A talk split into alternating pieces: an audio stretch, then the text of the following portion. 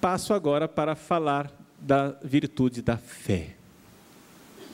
Antes de falar da virtude da fé, gostaria de esclarecer uma coisa que ficou em dúvida, porque eu recebi dois bilhetinhos lá atrás e parece que ficou alguma dúvida com relação à questão das imagens.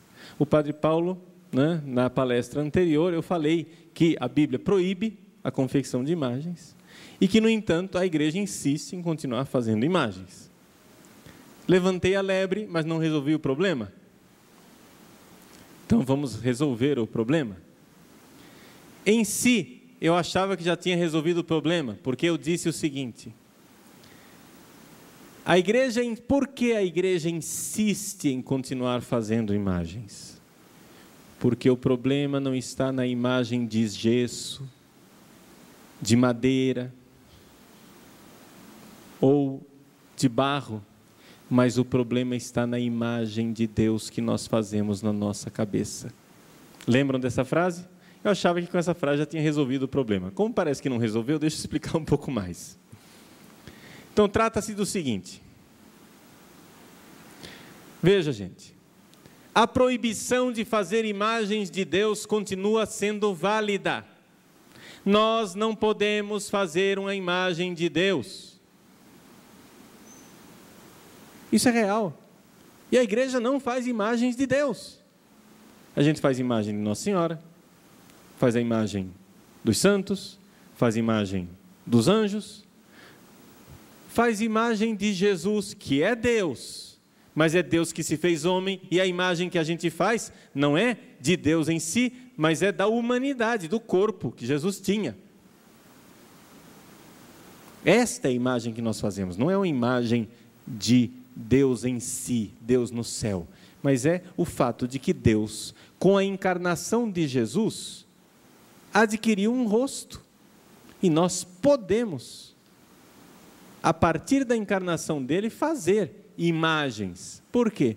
Porque no Antigo Testamento Deus não tinha um rosto. Mas no Novo Testamento Deus passa a ter um rosto e diz: Quem vê a mim, vê o Pai. Mas, imagem de Deus em si mesmo, nós não costumamos fazer. Deus no céu. Não, nós fazemos a imagem da, de Deus encarnado que recebeu carne, que recebeu, não é? Nós fazemos imagens de manifestações de Deus. Por exemplo, nesse crucifixo aqui atrás, vocês veem Jesus crucificado, e isso é uma imagem de algo que realmente aconteceu. Acima dele, vocês veem uma pomba. E isto é uma realidade da Bíblia. Não é? O Espírito Santo que pairou sobre Jesus em forma de pomba. Agora, lá em cima tem uma mãozinha, em cima da pomba, tem uma mãozinha. Que mão é aquela? É Deus Pai. Por quê? Porque a gente não se atreve a fazer uma imagem de Deus Pai. Então fica só a mãozinha lá. E o que é aquela, aquela mãozinha? É exatamente um texto bíblico. Diz: Este é meu filho muito amado, no qual coloquei toda a minha complacência todo o meu amor. É o retrato do texto bíblico do batismo, da unção de Cristo. Aqui, quem retratou esta cruz uniu a cena do batismo de Jesus com a cena da crucifixão. Dois trechos bíblicos que estão aí. É imagem, sim, mas não é imagem de Deus no céu, mas é imagem de algo que aconteceu realmente. E nós veneramos o mistério da cruz, veneramos estas imagens porque Deus se revelou. Agora, só para não ficar esquecido, vamos lembrar uma coisa: que no capítulo 20 do livro do Êxodo está proibido fazer imagem. Proibido fazer imagem de coisas que rastejam sobre a terra e coisas que estão no céu. Mas pega a sua Bíblia, criatura santa, lê, por favor, viram as duas páginas e vai para o capítulo 25 do Êxodo. E no capítulo 25, o mesmo Deus que mandou que não se fizesse imagem, manda fazer imagens. Faça duas, ima duas imagens de querubins. Ele não acabou de proibir de fazer imagem de coisas que estão no céu? Querubim está onde? Não é no céu? Não, não, ele não proibiu? Foi o mesmo Deus que proibiu, que agora está mandando fazer imagem. Então quer dizer que aquela proibição de fazer imagem não é uma proibição de fazer qualquer imagem, mas é uma proibição de fazer imagens de uma divindade e idolatrá-la. Ponto. Está explicado? Vamos para frente. Senão a gente vai fazer um curso sobre imagens sagradas aqui. A questão é a fé. Virtude da fé. São três virtudes teologais: fé, esperança e caridade. E eu gostaria de falar aqui da virtude da fé. Nós poderíamos fazer um aprofundamento inteiro, com sete palestras só sobre a virtude da fé, porque é uma riqueza muito grande. Eu não vou fazer isto, mas vou simplesmente olhar para a virtude da fé como algo que faz parte da natureza do homem, do homem curado. Santo Tomás de Aquino diz o seguinte: faz parte da natureza do homem crer. Isto quer dizer que quem não crê, a incredulidade é contrária à natureza humana. Nós nascemos para crer.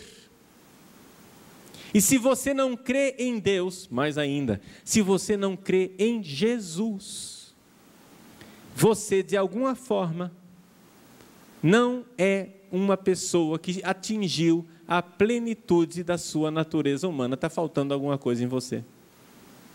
A falta de fé é uma doença espiritual. A falta de fé é uma doença espiritual. O ateu sofre de uma doença espiritual chamada falta de fé. E isto faz com que a pessoa fique doente em muitos aspectos. Eu poderia demonstrar isso de várias formas diferentes, mas vou demonstrar da seguinte maneira. Vamos notar, em primeiro lugar, que eu estou falando da fé divina, fé teológica, fé voltada para Deus. Mas antes de falar da fé voltada para Deus, vamos olhar aqui que existe uma fé humana, uma fé normal, tranquila, da, da própria natureza, que não necessita ter Deus como objeto. E a gente nota isso no dia a dia, a gente nota isso nas nossas crianças. Como é impressionante que as crianças recém-nascidas e crianças pequeninas, como elas confiam. Confiança. Elas confiam completamente. Você diz as coisas para ela, ela confia, ela acredita. Imagine, você dá a mamadeira para o bebê. Imagine se o bebê desconfiasse. Ele começasse a dizer assim: Não, será que tem veneno dentro da mamadeira? Ah, acho que eu não vou beber, não. Se nós tivéssemos esse tipo de desconfiança, se nós não confiássemos na cozinheira, Todos os dias nós passaríamos por um drama. Meu Deus, será que colocou veneno na comida e agora? É ou não é verdade? Se nós não confiássemos no engenheiro que fez esse auditório, nós estaríamos, teríamos entrado debaixo desse teto? A confiança, a fé, é uma atitude humana, e sem fé, com a total desconfiança, nós tornamos a vida humana impossível a vida humana se torna impossível. Ou você confia nos outros, ou você vai ficar doido. Se você começa a desconfiar de todo mundo, se você desconfia do guarda que está na porta do banco, que está com uma arma, diz, ele vai atirar em mim. Se você desconfia do motorista, ele vai bater o carro, ele vai nos matar. Ele vai nos matar. Se você vai desconfiando, desconfiando, a vida se torna impossível. Você desconfia do arquiteto, desconfia do farmacêutico, desconfia do eletricista, desconfia de todo mundo. A desconfiança torna a vida doente. Deu para notar isso? Pois bem, vamos dar um passo a mais e vamos falar da fé divina. A desconfiança, o não confiar em Deus, o não crer em Deus, torna a vida doente. Em que sentido? A fé mais importante que nós precisamos ter é a fé no amor. Fé no amor de Deus. O amor consiste nisso, ele nos amou por primeiro. Agora, gente, o que muita gente não enxerga é que o amor é objeto de fé. Ou você crê no amor, ou você morrerá sem amor. Você morrerá sem ter experimentado o amor. Quem é mãe aqui, levanta a mão. As mães, vamos lá. Mãe, tudo bem. Quem é mãe e ama os seus filhos, levanta a mão. Beijo, Maria, levanta até as duas mãos. Né? Agora, se o seu filho não tiver fé no seu amor, ele nunca vai saber que a mãe dele o ama porque por mais que você se desdobre, por mais que você demonstre o amor, não tem jeito de você se colocar pelo avesso para ele enxergar o seu coração. Ele só é capaz de enxergar sinais de amor, mas não é capaz de enxergar o amor. Estamos de acordo? Você pode se matar, você pode morrer na cruz por ele. Ele vai sempre dizer: Ah, ela fez isso porque é obrigação dela. Ah, ela fez isso porque a criação que ela recebeu, ela tem complexo de culpa. Ah, ela fez isso para se aparecer. Ah, ela fez isso para comprar o meu afeto.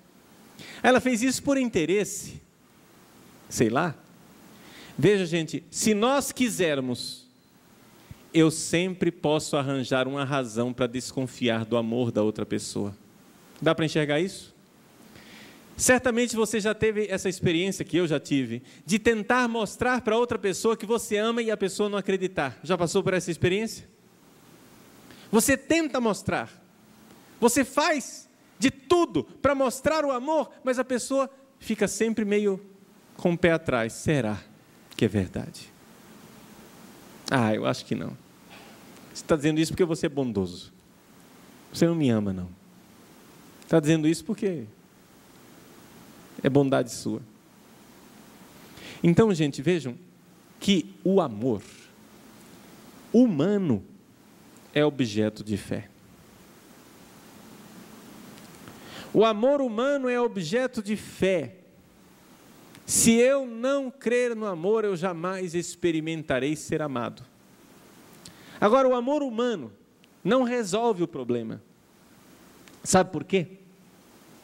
Porque, seja como for, o amor humano, as pessoas só são capazes de nos amar de fora para dentro. Então, uma pessoa que ama você, você até acredita, você crê no amor que aquela pessoa tem. Não é? A pessoa diz, eu te amo, você crê, você acredita, mas no fundo do seu coração você diz assim: mas se você soubesse quem eu sou, você não me amaria. Ele me ama, ela me ama, mas se soubesse o que eu aprontei, se soubesse da minha história, não me amaria.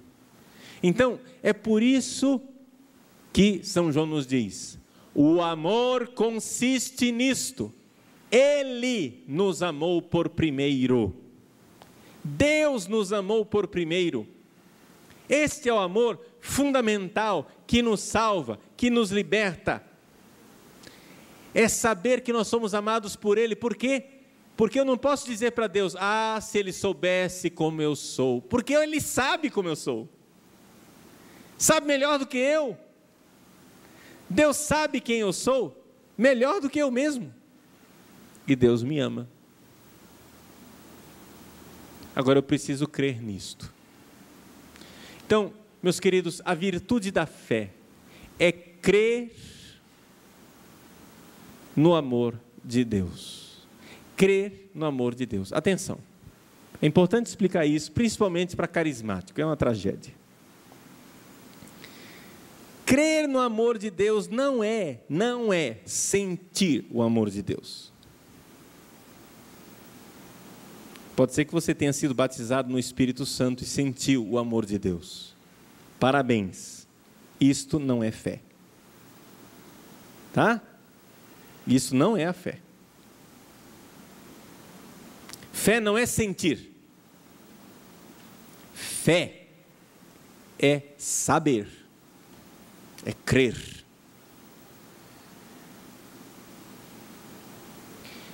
Eu sei que Deus me ama. Pergunte para mim, Padre Paulo, você crê que Deus ama você? Creio. Está sentindo agora o amor de Deus? Não. Não, porque eu não estou sentindo o amor de Deus. Porque a gente não vive de arrepios espirituais o tempo inteiro.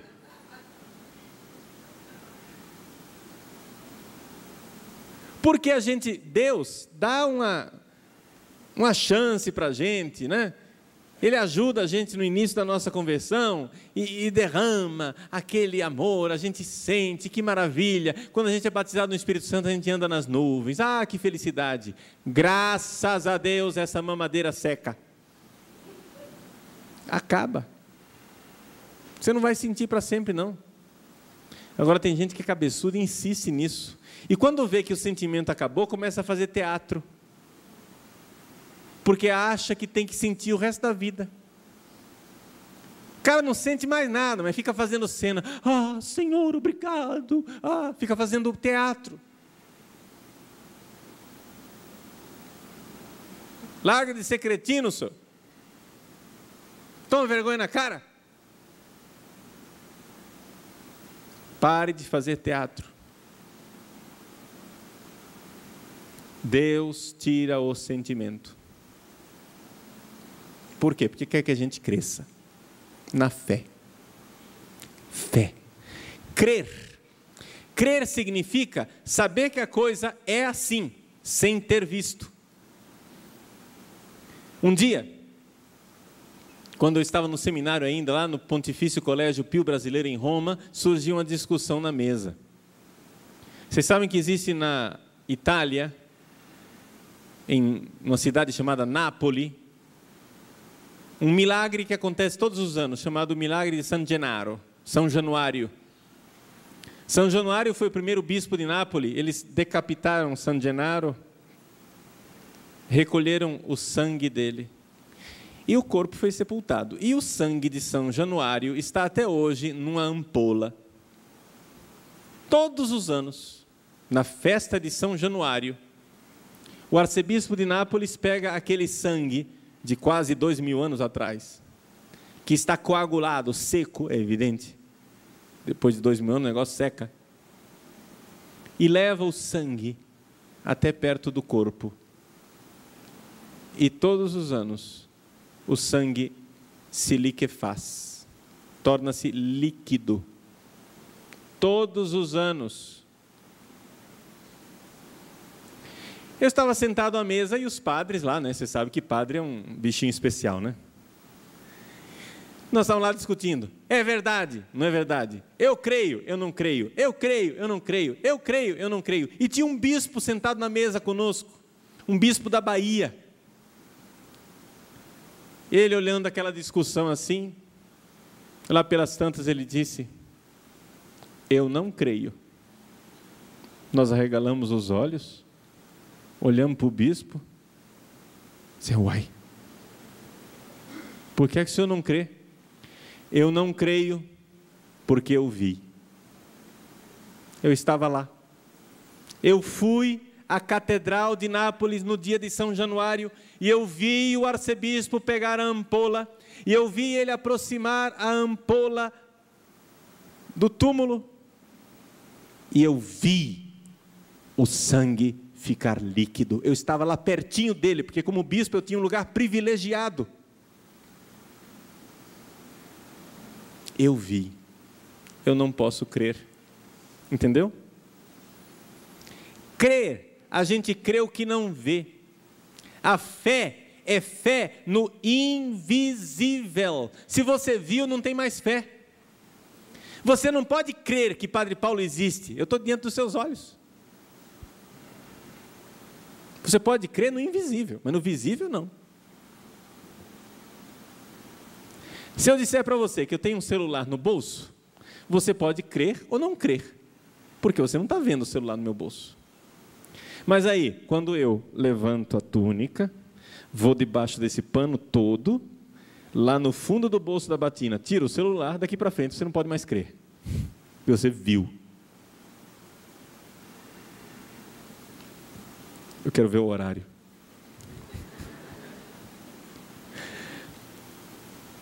Então, a gente precisa crer no invisível. Crer no amor de Deus quer dizer o seguinte: eu creio porque eu não estou vendo. Eu creio porque eu confio. E o que é crer na prática? Crer no amor de Deus. Na prática, crer no amor de Deus é o seguinte: é dizer que Deus teve uma boa ideia quando me pensou, quando me fez. Deixa eu explicar para vocês. Quando eu era adolescente, eu não gostava do meu corpo. Não gostava do meu corpo porque eu tinha orelha grande. Tinha não, né? Tenho, olha o tamanho dela. Dente grande, dentuço. Eu era magro, sou, né? Agora agravou mais a situação, porque agora eu sou magro e barrigudo. Tinha os braços finos, tenho ainda braço fino. Quando Deus distribuiu o tórax, só sobrou esse negócio aqui para mim. Alguém entrou na fila duas vezes porque não sobrou para mim. E eu não gostava do meu corpo.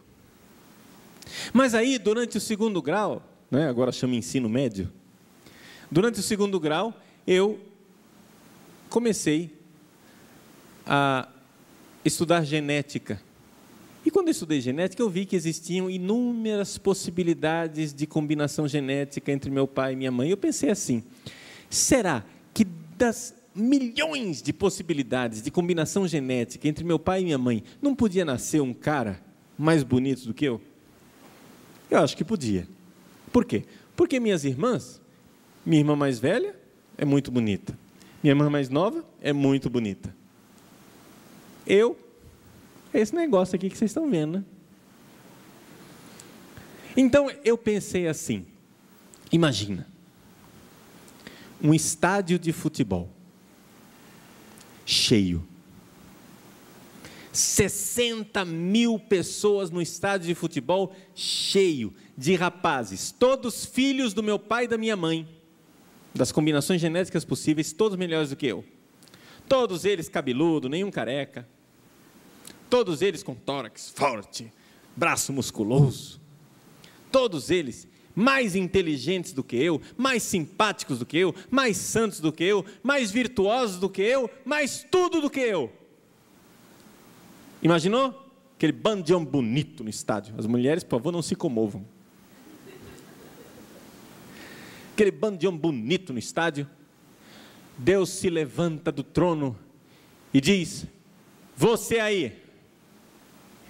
Quem? Eu? É, você o orelhudo aí, dentuço.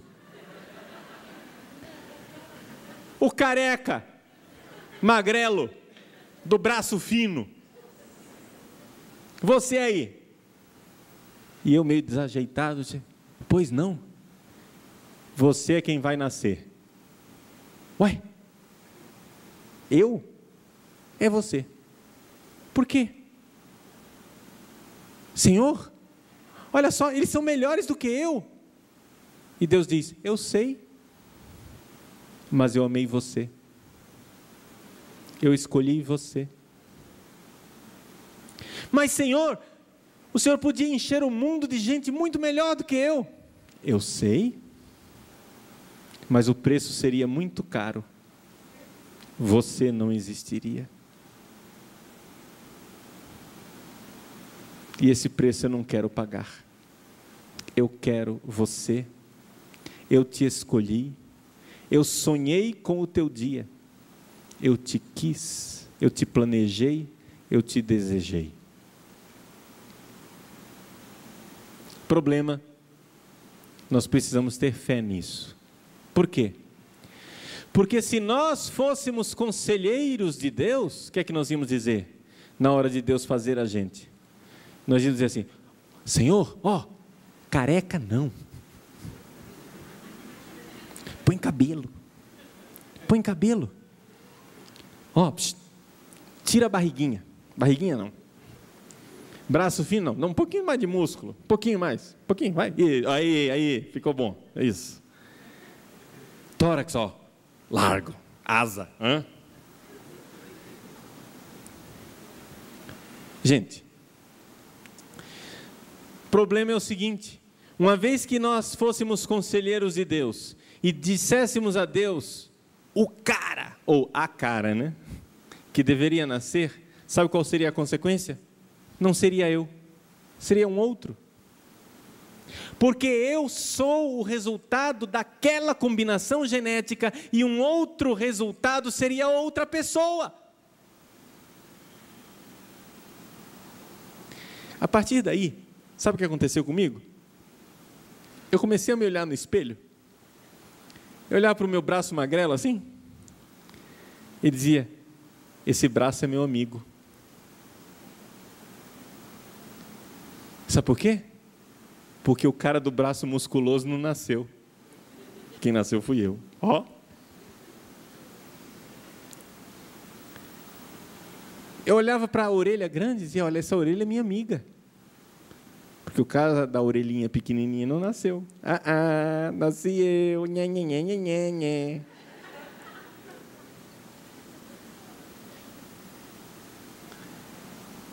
Deus me amou na minha miséria.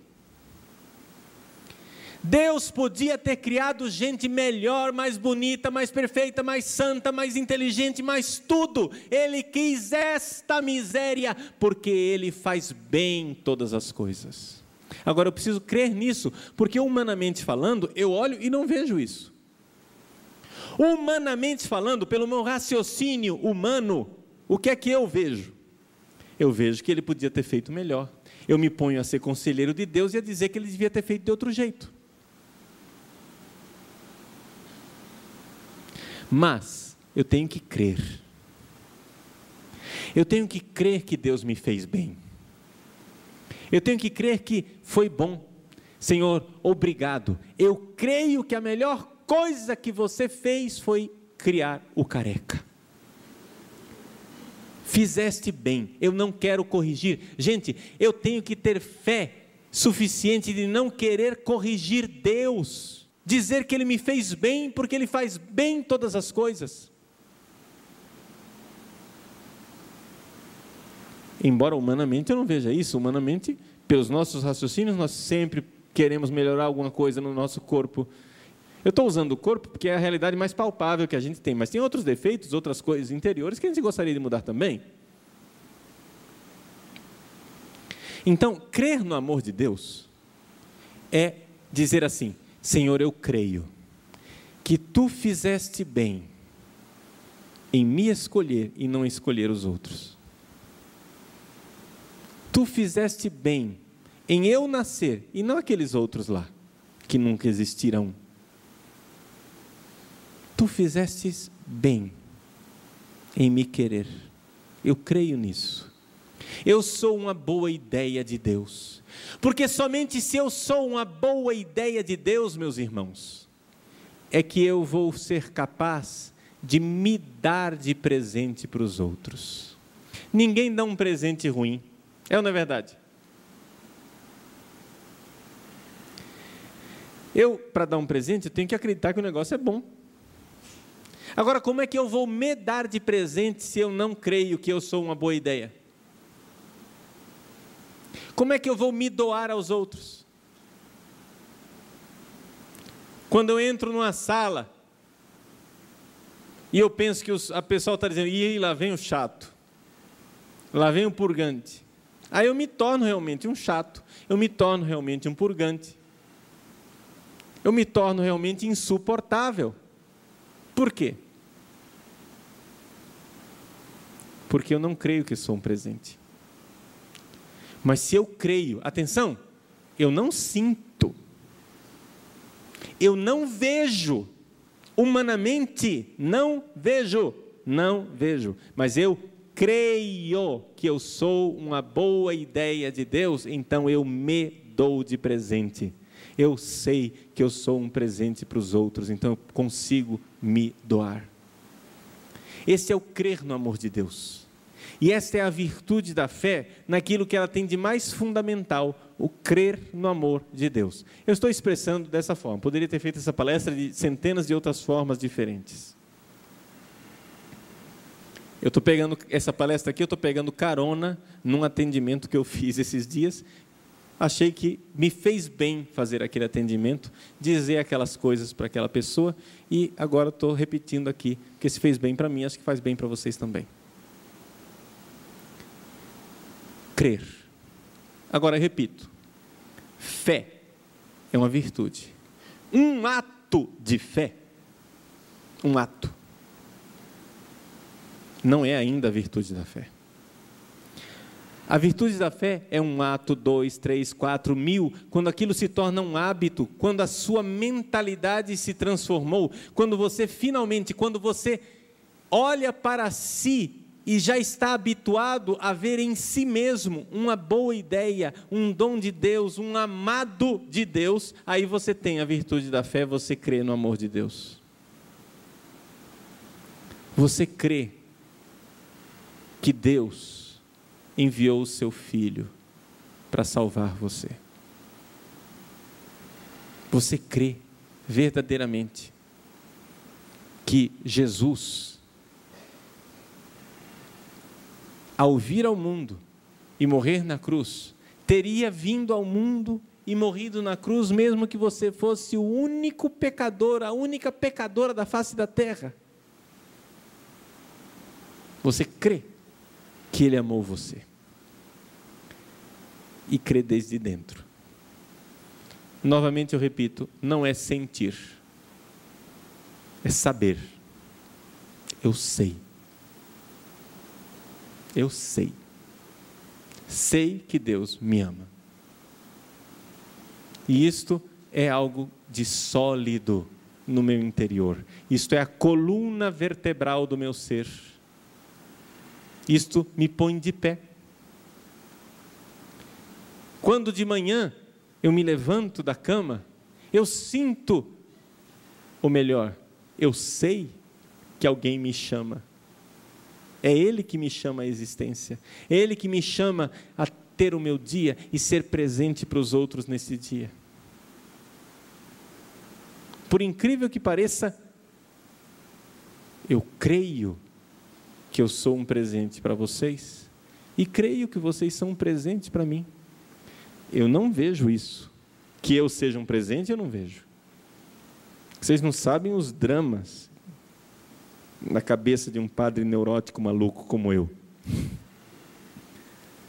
Que a gente fica se pensando, mas será, meu Deus, será que eu devia ser padre? Não, eu não mereço ser padre, eu não devia ser padre. Eu, meu Deus, eu vou deixar o ministério porque eu sou muito pecador, não dá certo. Para. Para de ser idiota. Para. Creia. Torne isto uma virtude, um hábito, uma segunda natureza, de tal forma que se torna natural crer no amor de Deus. Quando você olha ao redor e não vê Deus, quando você olha ao redor e só vê cruz, quando você olha ao redor e só vê a injustiça da crucifixão, do, da dor, da morte, em que você olha ao redor e vê que você de alguma forma foi abandonado por Deus na cruz, você crê que Ele não abandonou você.